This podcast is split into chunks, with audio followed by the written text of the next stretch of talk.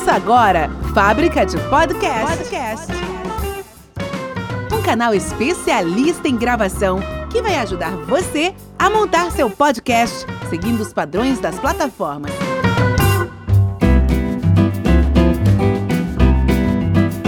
E aí, pessoal, bom dia, boa tarde, boa noite, boa madrugada. Tá começando agora mais um episódio da Fábrica de Podcast. Aqui é Alex Fonseca e hoje eu estou aqui com uma figura ilustre lá do Rio de Janeiro, dá até vontade de cantar. E o Rio de Janeiro continua lindo. É a doutora Sabrina Chagas, ela é oncologista, é co-idealizadora do projeto Nosso Papo Rosa. E o nosso papo hoje aqui vai ser pra lá de rosa, tá? Depois da vinheta.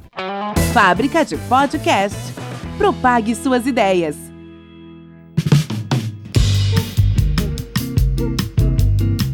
E aí, Sabrina, boa noite, boa tarde, bom dia, boa madrugada. Como é que você está? Tudo bem? Oi, Alex, tudo bem? Obrigada pelo convite. É uma honra estar aqui com você. Uma honra para mim. Ô, gente, a Sabrina, ela é minha cliente da fábrica de podcast, mas isso é segredo, tá? Não conta para ninguém não, tá? a Sabrina é... Ô, Sabrina, eu tenho uma curiosidade, tá? Como que surgiu a ideia de você fazer podcast? Você sabe que eu nem sei. Na verdade, agora eu sei, lembrei. Na verdade, eu comecei a, a conhecer o mundo de podcasts através do Spotify e algumas vezes ouvindo a rádio, né? As pessoas falavam que ficava ah, o que eles tinham conversado em, em podcasts. Eu comecei a, a, viajar por esse mundo e o uh, podcast adiantou muito a minha vida porque muitas coisas que às vezes eu queria assistir né, de algumas pessoas, algumas palestras, algumas aulas. Agora todas elas já estão em podcasts e aí eu consigo escutar indo para o trabalho, voltando do trabalho, às vezes fazendo alguma coisa em casa. Aí eu falei, gente, eu preciso levar essas informações também para os pacientes de uma forma fácil e, e como podcast e também para outras pessoas interessadas no, nos temas que eu falo. Legal, tá vendo? Você falou uma coisa muito interessante, é algo que fica, não é? O podcast tem essa vantagem. Eu costumo dizer, quem me dera se eu conseguisse ouvir os locutores raízes da minha infância, que nem sempre eram assim bons locutores, mas eles, eles têm uma memória afetiva dentro da gente, né? É, tem vários, eu cito aqui da minha cidade, tem também de São Paulo, Zebetio, não sei se você lembra desse nome eu ia para a roça e eu via de madrugada dormindo. Meu avô tinha o hábito de dormir com o rádio ligado, a gente dormia ouvindo rádio. Então, eu, se eu pudesse ouvir esse pessoal, quem me dera. E hoje o podcast ele, ele proporciona isso, né? eu acho isso sensacional. Mas aí como que você encontrou a fábrica de podcast? Eu comecei a fazer uma busca. Primeiro, eu achei que eu ia conseguir fazer sozinha, uhum. né? Como eu já tenho os canais de Instagram, de Facebook, eu já faço muita coisa na internet e nas mídias, eu achei que eu ia ter neurônio suficiente para fazer sozinha. Mas aí eu vi que ia ser mais complicado, que eu sozinha não ia dar conta, ia demandar mais tempo e minha vida super corrida. E eu encontrei você na internet e na primeiro, no primeiro contato você é simpático do jeito que é, é rápido e responder. Isso para mim é um diferencial absurdo é, na rotina que eu tenho. E aí a gente começou e eu, e eu sou apaixonada, assim, a gente não parou mais. Ah, legal demais. Eu fico muito feliz com esse seu depoimento, tá? E obrigado pelo simpático. Aqui, é, me fala sobre as suas especialidades aí um pouquinho, é, sobre sua formação, sobre os lugares que você trabalha hoje, sobre esse projeto aí do Papo Rosa. Então, eu sou médica, sou oncologista, é, trabalho na Oncologia Dora aqui no Rio de Janeiro. É, em 2016 eu comecei a idealizar um projeto junto com a mastologista Júlia Calas, um projeto de levar informação de qualidade para os pacientes e acolhimento.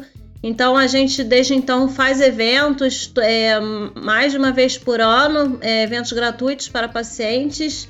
Ano passado foram mais de 1.400 pessoas assistindo a gente e, e, é um carinho enorme que a gente recebe, é um presente mais para a gente do que para quem assiste. É olhar que a gente está conseguindo dar informação de forma simples, informações que às vezes os pacientes deveriam ter em consultas e não conseguem ter acesso ao próprio médico para tirar suas dúvidas. E a coisa cresceu muito. E eu também quis começar a entender outras etapas do tratamento oncológico, mudar o olhar, fazer com que o olhar na consulta seja mais humanizado, falar um pouco de mudanças de hábitos de vida. E aí eu fiz medicina integrativa no Einstein e me apaixonei mais ainda. Então hoje eu, eu organizo curso para profissionais de saúde para eles mudarem um pouco a abordagem com seus pacientes, terem um olhar mais humanizado. E a coisa cresceu e, e é minha paixão hoje, medicina integrativa, fazer evento para paciente, além da minha oncologia querida de sempre. Uhum.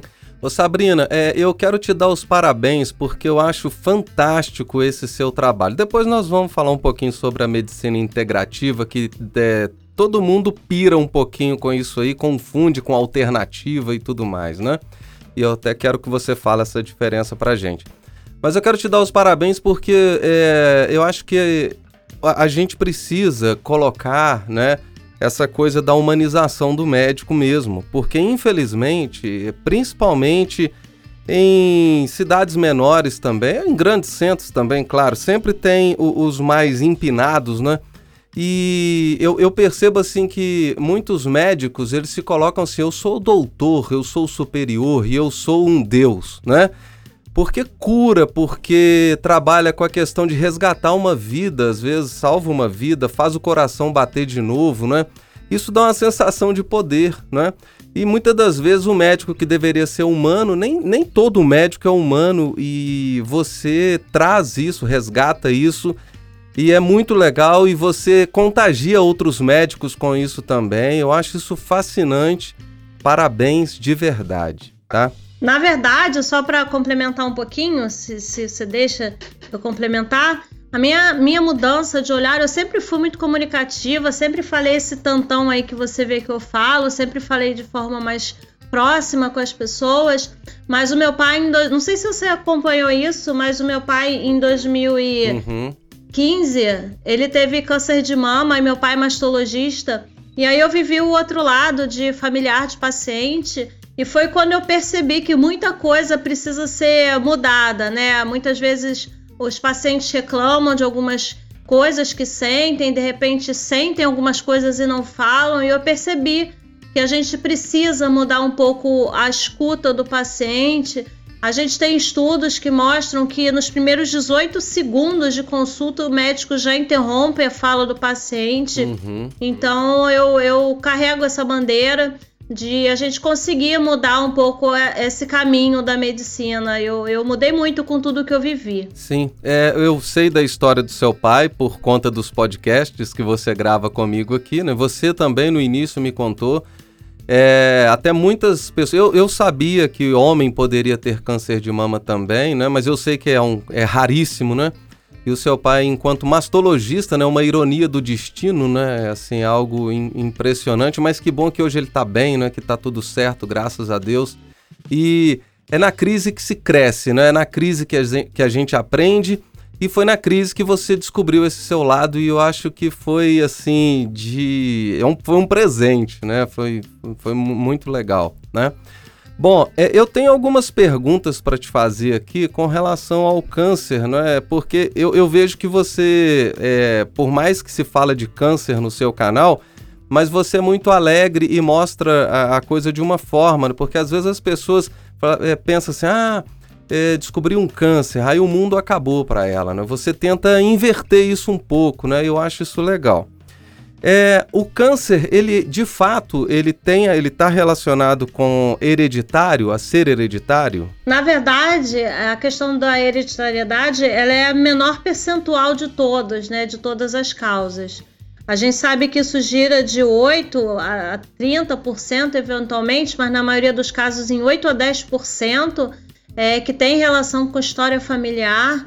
Lembrando sempre que os cânceres que costumam ter essa relação é, são mais os de próstata, o de cólon, o de mama. A maioria dos outros tumores não tem relação com a história familiar.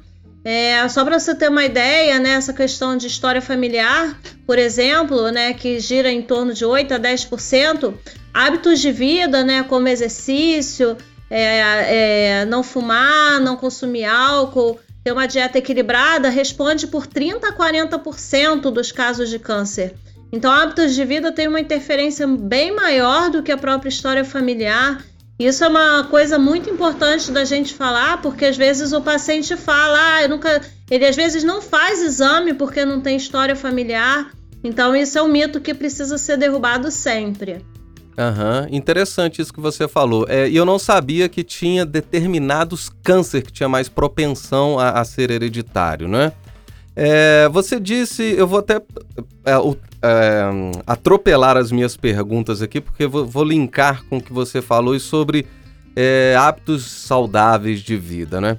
Mas como que a gente vê pessoas aí que bebem a vida inteira, fumam a vida inteira e aí vivem 80 anos e de repente tem uma pessoa que é saudável, que malha, que se alimenta bem, que é regrado, nutricionista e de repente tem um câncer e às vezes até um câncer fulminante, um câncer mais sério, mais grave. E existe uma resposta para isso ou não? É, na verdade, é, primeiro que assim, como eu falei, 30 a 40% tem relação com hábitos de vida, né? Então, isso sempre quando eu faço um post, sempre vem a pergunta quando eu falo de dieta, exercício. Ao, ao, sempre tem umas cinco pessoas que falam, mas eu nunca fiz nada disso, tive câncer, né? E é o que você está me perguntando. Os hábitos de vida têm relação até 30, 40%, sobra 60, 70% aí de outras causas, né? E aí varia muito da origem do câncer, por exemplo.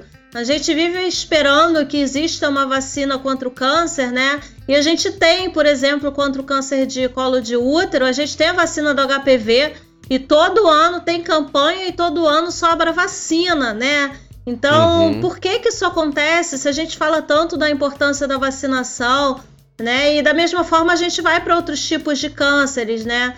Cada um tem sua causa e uma coisa que é sempre importante falar que o câncer às vezes não tem um motivo só de acontecer, né? Por exemplo, o câncer de mama na mulher, né, principalmente, a gente fala que ele é multifatorial. O envelhecimento, quanto mais a gente envelhece, aumenta o risco de ter.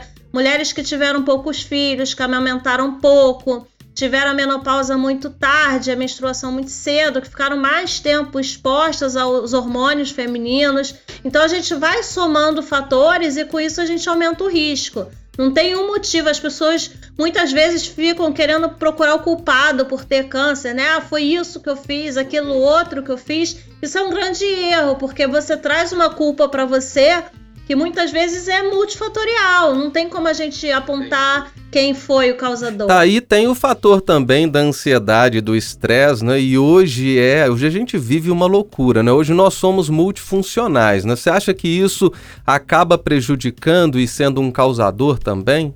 A gente tem muito estudo é, avaliando essa questão emocional e os hábitos é, do estresse, né, que a gente vive no dia a dia. E o que a gente tem é o seguinte: não tem nenhum estudo que fale que é, questões emocionais causem câncer diretamente. O uhum. que a uhum. gente sabe é que, em geral, pessoas que estão deprimidas são pessoas que não fazem tanta atividade física, que têm uma dieta ruim, pessoas que são muito ansiosas, que trabalham muito ou que, que passam por um divórcio, né? Ou alguma coisa muito triste na vida, são pessoas que mudam seus hábitos de vida por aquele período e às vezes nem voltam a hábitos de vida normal, né, de novo. Uhum. E aí isso sim tem relação com câncer. Mas ainda tem pesquisa nesse sentido, mas com certeza hábitos de vida tem a ver com a emoção que a gente está vivendo. Sim, é, tem uma tinha uma tia minha que morreu com, com câncer, é, morava em Passos em Minas, e ela falava que guardar é, rancor, é, ter problemas assim de segurar muito, de se anular e tal, que causava câncer. Ela brincava assim. E ela teve alguns problemas e tudo, e ela teve o câncer e curou, curou, depois veio mais um, veio mais um, e ela faleceu, né? E essa minha pergunta, ela sempre fica na minha cabeça, justamente pensando na minha tia. Toda vez que eu penso em perguntar algo assim, eu lembro da minha tia. Existem alguns alimentos que, que provocam o câncer, uh, de um modo geral? É, essa é uma pergunta legal, porque nos podcasts que a gente já fez juntos, né, e a gente tem acho que uns 14, 16, eu sempre me perco na conta. A gente tem uns dois falando de dieta. E são eles que sempre mais, mais uhum. o pessoal mais gosta, né? O pessoal adora porque uhum. tem muito mito em torno de dieta, né? E esse é um tema Isso. relacionado ao câncer, assim, que faz muito sucesso. É, as pessoas relacionam uhum. muito o açúcar, principalmente a, com, como um causador de câncer, e esse é o primeiro mito a ser derrubado, porque a gente sabe que o câncer se alimenta de tudo que a gente come, ele não escolhe o açúcar, né?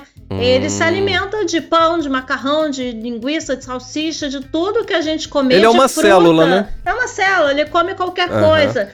Então, essa questão do açúcar não existe. O que a gente sabe é que a obesidade aumenta o risco de ter câncer. Porque a obesidade Sim. é uma, uma situação que a gente fica inflamado, entre aspas, né?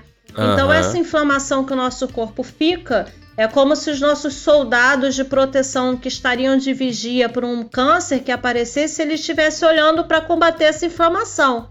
E aí ele deixa de ver uma célula de câncer crescendo. Então, por isso que a gente tá. fala tanto em uma dieta equilibrada e na questão do exercício, porque o que não pode é ter sobrepeso, não pode ficar obeso. Uhum. E uma coisa importante falar que também gostam de botar a culpa na pobre da carne, né, na carne vermelha. Uhum. É, a gente tem estudo que fala da carne vermelha sim, principalmente no sul, onde as carnes são feitas muito na brasa e isso tem aumento de, de risco de hum. câncer de intestino. Mas a gente sabe que na, na nossa população que não é de churrasco, é, a gente tem uma orientação de comer carne vermelha no máximo três vezes por semana.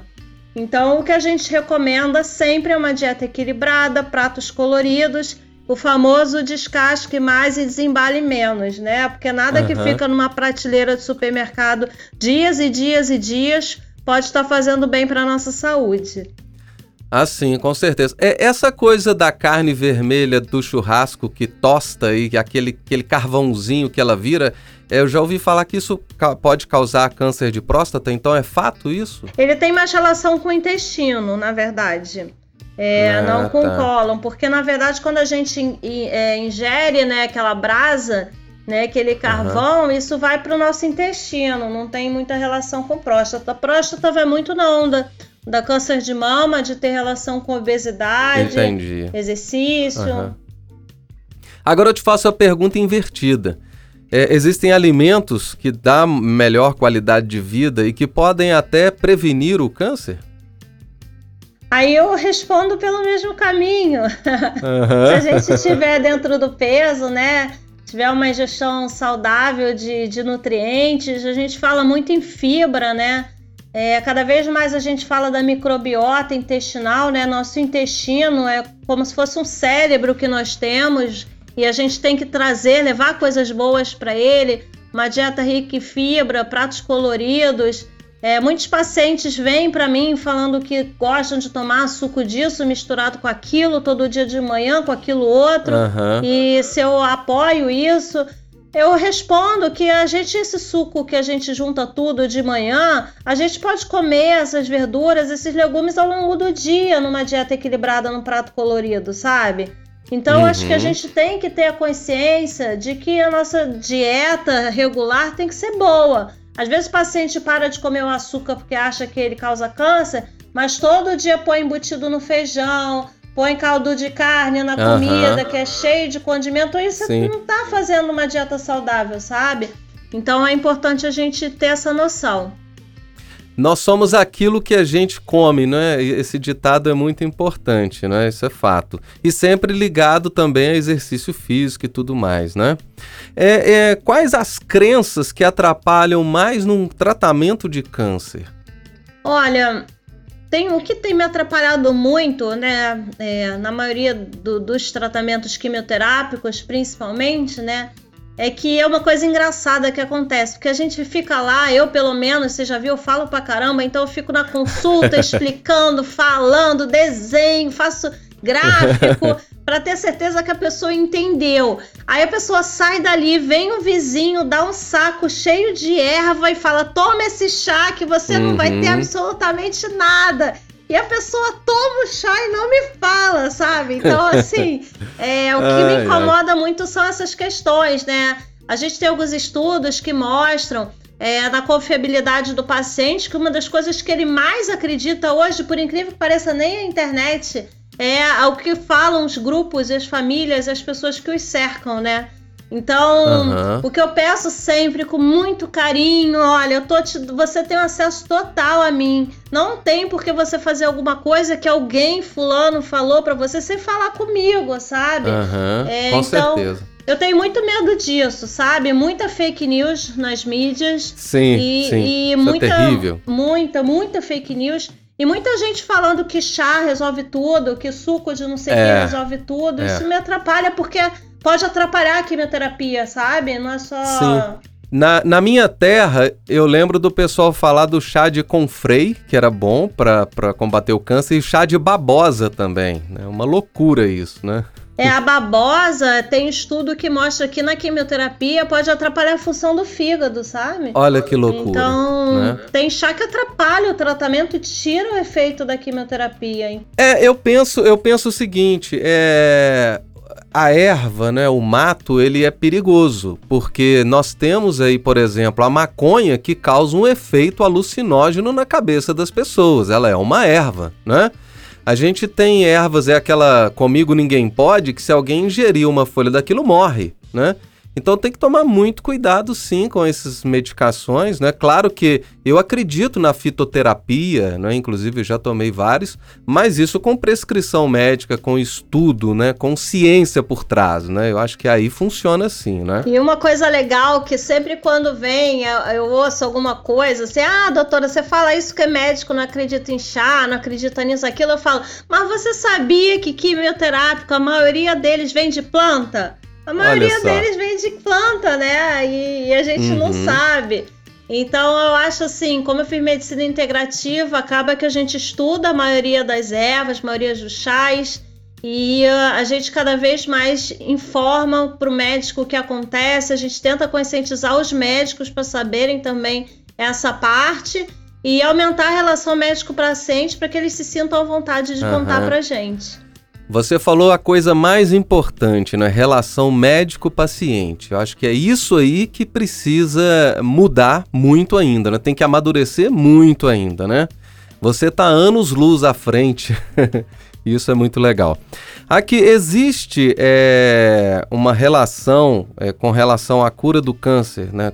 Relacionado ao, ao tempo do diagnóstico, fato se você descobre mais rápido o diagnóstico, é, é, a cura, é, a chance de cura é maior e tudo? Ou isso é relativo, depende do tipo de câncer?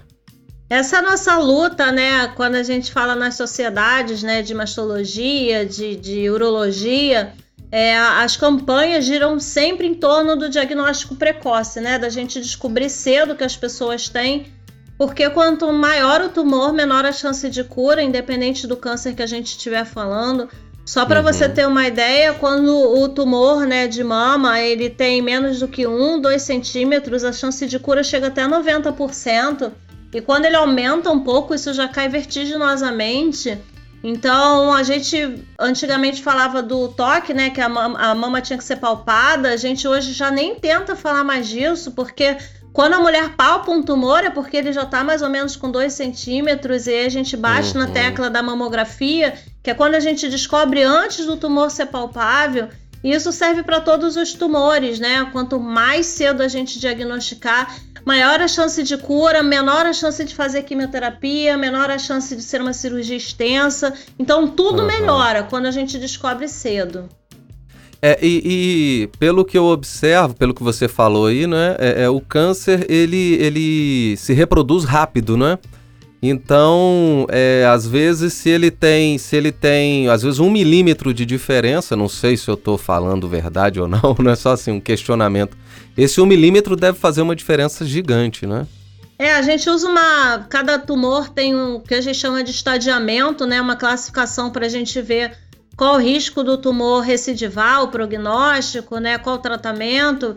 E aí, às vezes, a gente tem um tumor de 1,8, o tratamento vai ser diferente de um tumor de 2 centímetros, né?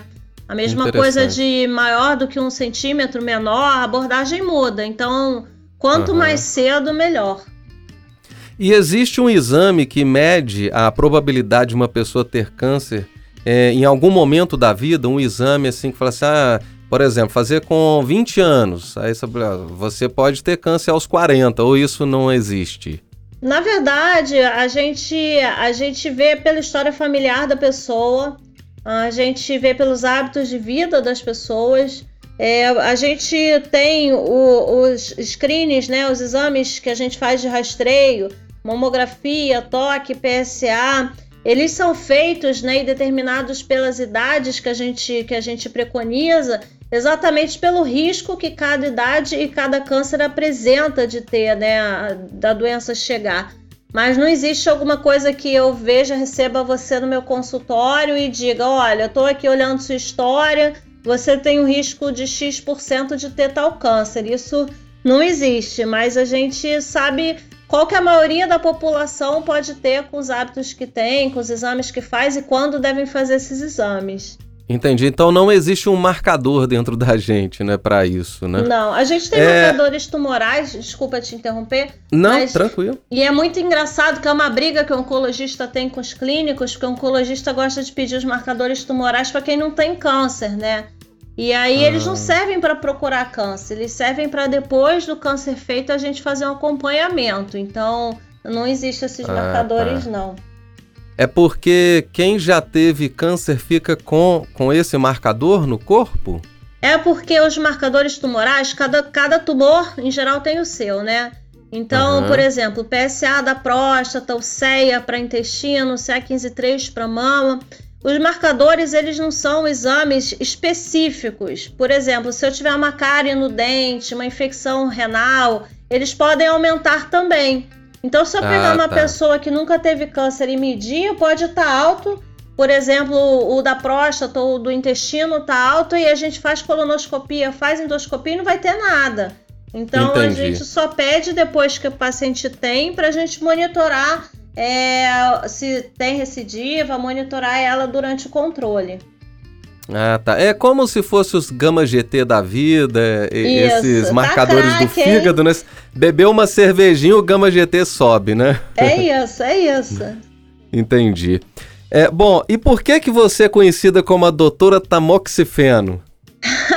isso aí eu quando eu vi que você, você falou isso, achei tão engraçado, porque na verdade todo mundo já associa, mas esse nome ainda não, meu apelido ainda não recebi. É... então tá em primeira mão, tá sendo lançado. Pois é, menino. Eu com câncer de mama, eu, eu quando fiz a faculdade, né, e quis fazer oncologia, eu ia fazer trato gastrointestinal porque eu não queria que me associasse ao meu pai, não queria de jeito nenhum. Só que uhum. o meu marido, que é administrador, logo que eu acabei a medicina, ele fez, ele recebeu um e-mail de uma vaga no INCA de Mama, que é o Instituto do Câncer, na vaga de mama, no Hospital de Mama. E ele, administrador, uhum. não tinha nada a ver com isso. Eu não tinha trabalho, eu tinha acabado de me formar. Lá fui eu pro INCA de Mama. E meu pai adorou aquilo, porque tinha um monte de amigo lá. E uhum. acabou que eu cresci na mama, né? Eu fiquei fazendo mama. e aí, depois que meu pai teve câncer e eu comecei a fazer as mídias, acabei recebendo uma população enorme de seguidores de câncer de mama e o tamoxifeno é o remédio que a gente mais usa né, no câncer de mama. É o remédio que mais salvou vidas na história da oncologia. E uhum. o paciente costuma tomar de 5 a 10 anos de tamoxifeno. Então elas reclamam muito, elas têm muita curiosidade, elas sentem algumas coisas. E acaba que eu falo sempre sobre isso que elas uhum. mais pedem. Então, todo mundo, quando me vê, quer perguntar alguma coisa de tamoxifeno. tamoxifeno. é, para falar a verdade, eu nem sei o que, que é tamoxifeno e eu, pelos podcasts e pelas lives que você faz aí, eu resolvi falar sobre o tamoxifeno. Quer falar um pouquinho sobre o tamoxifeno? Para que, que serve? O que, que ele faz? Falo. É, quem tem câncer de mama, né, a gente faz um teste depois da biópsia que se chama imunostoquímica. E nele a gente consegue ver, falando de uma forma simples né, e rápida, se o tumor se alimentou do hormônio feminino para crescer ou não. Estrogênio e progesterona são os hormônios femininos. Se a pessoa né, tem esses, essa. Se o seu tumor foi alimentado por esses seus hormônios femininos, a gente, quando faz a quimioterapia ou a cirurgia, não sei, em algum momento a gente vai dar um tamoxifeno ou algum primo dele para tirar a comida desse tumor. Ele bloqueia o estrogênio e progesterona que a gente tem para que se tiver alguma célula aí escapada do, dos outros tratamentos, a gente tire a comida do, das células, né? A gente induz uma menopausa nas pacientes, tirando o estrogênio e a progesterona. Que loucura, que interessante. Induz é. uma menopausa. É. Aí depois que ele é, ele, ele que para de tomar, tudo volta ao normal. Às vezes, depende, que dependendo da idade da mulher, né? Já ah, for uma, uma quarentona lá para os cinquentona, depois que a gente induz, a paciente fica, né? Entendi. Ela já está próxima, né? Já. Tá certo. Agora nós vamos falar um pouquinho sobre a medicina integrativa, porque eu acho um assunto bem legal, bem interessante. E para tirar também essa dúvida que tem a integrativa da alternativa, né? O que, que é a medicina integrativa? Medicina integrativa é a coisa mais linda do mundo. Eu sou apaixonada. É, primeiro diferenciar, né? A medicina integrativa, ela não é medicina alternativa porque, como o próprio nome diz, a medicina alternativa ou você faz o tratamento convencional ou você faz um tratamento alternativo qualquer. Hum. E medicina integrativa nunca vai ser isso, né? Por definição, a medicina integrativa é um tratamento que é baseado em evidências, não existe tratamento na medicina integrativa que não seja comprovado por estudos de qualidade.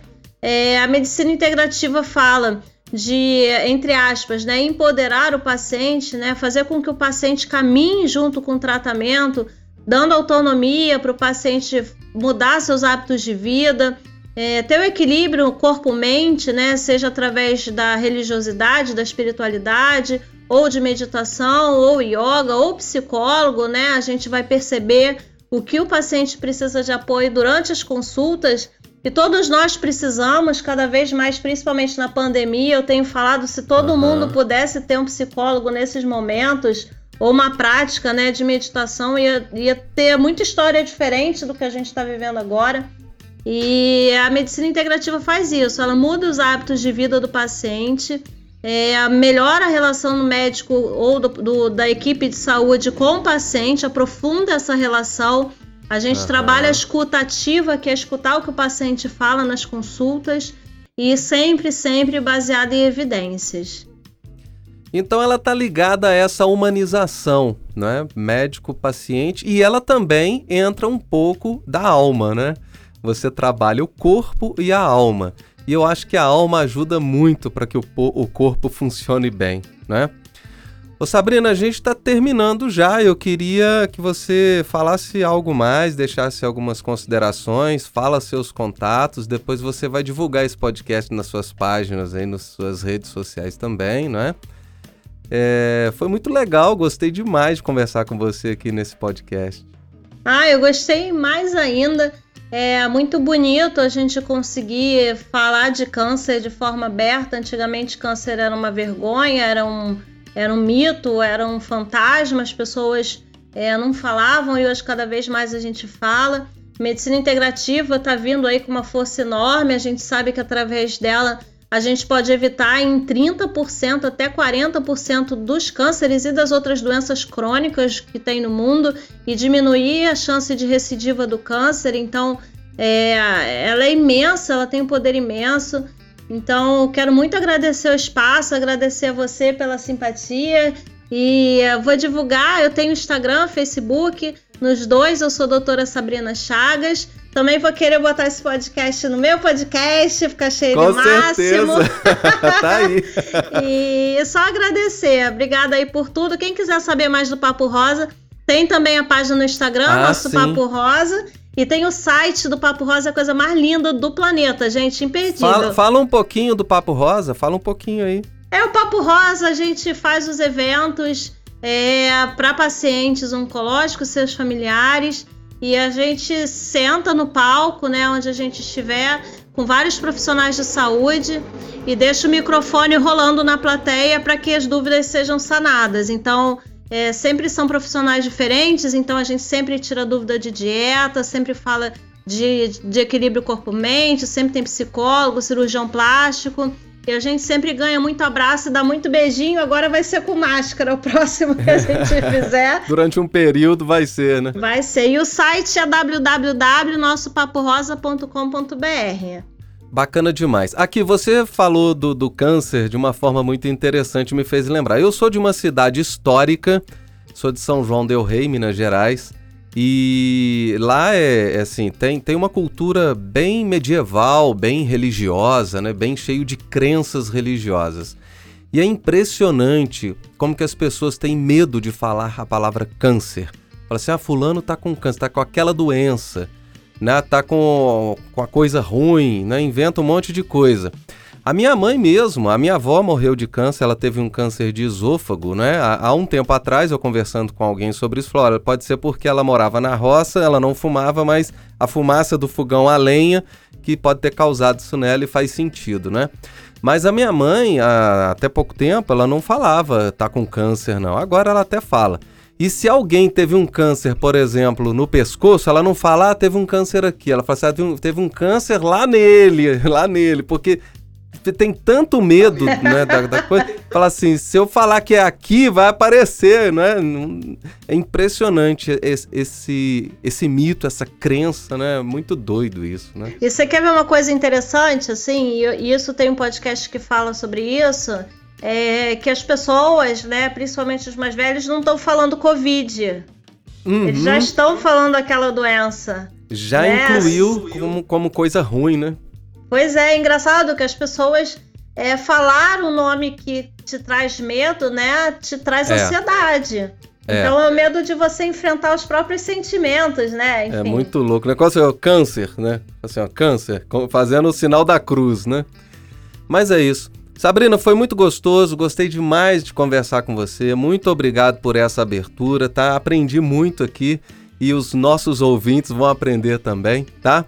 Fica com Deus, um beijo na sua família, continue sendo essa pessoa sorridente, essa profissional incrível e que você propague isso para outros, que outros profissionais venham também com essa sua energia e com esse seu humanismo, tá?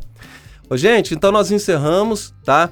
É, lembrando que na fábrica de podcast é muito fácil fazer podcast e a Sabrina confirma isso, tá? Você grava o seu áudio, envia pra gente, a gente cria as vinhetas, edita, masteriza, ainda cria o canal e publico tudo lá para você e administro, tá bom? Então, beijão. Tchau, Sabrina. Beijo, obrigada. Tchau. Tchau. Você ouviu Fábrica de Podcast. Podcast. Você conta a história e nós fazemos o som. Te espero no próximo episódio.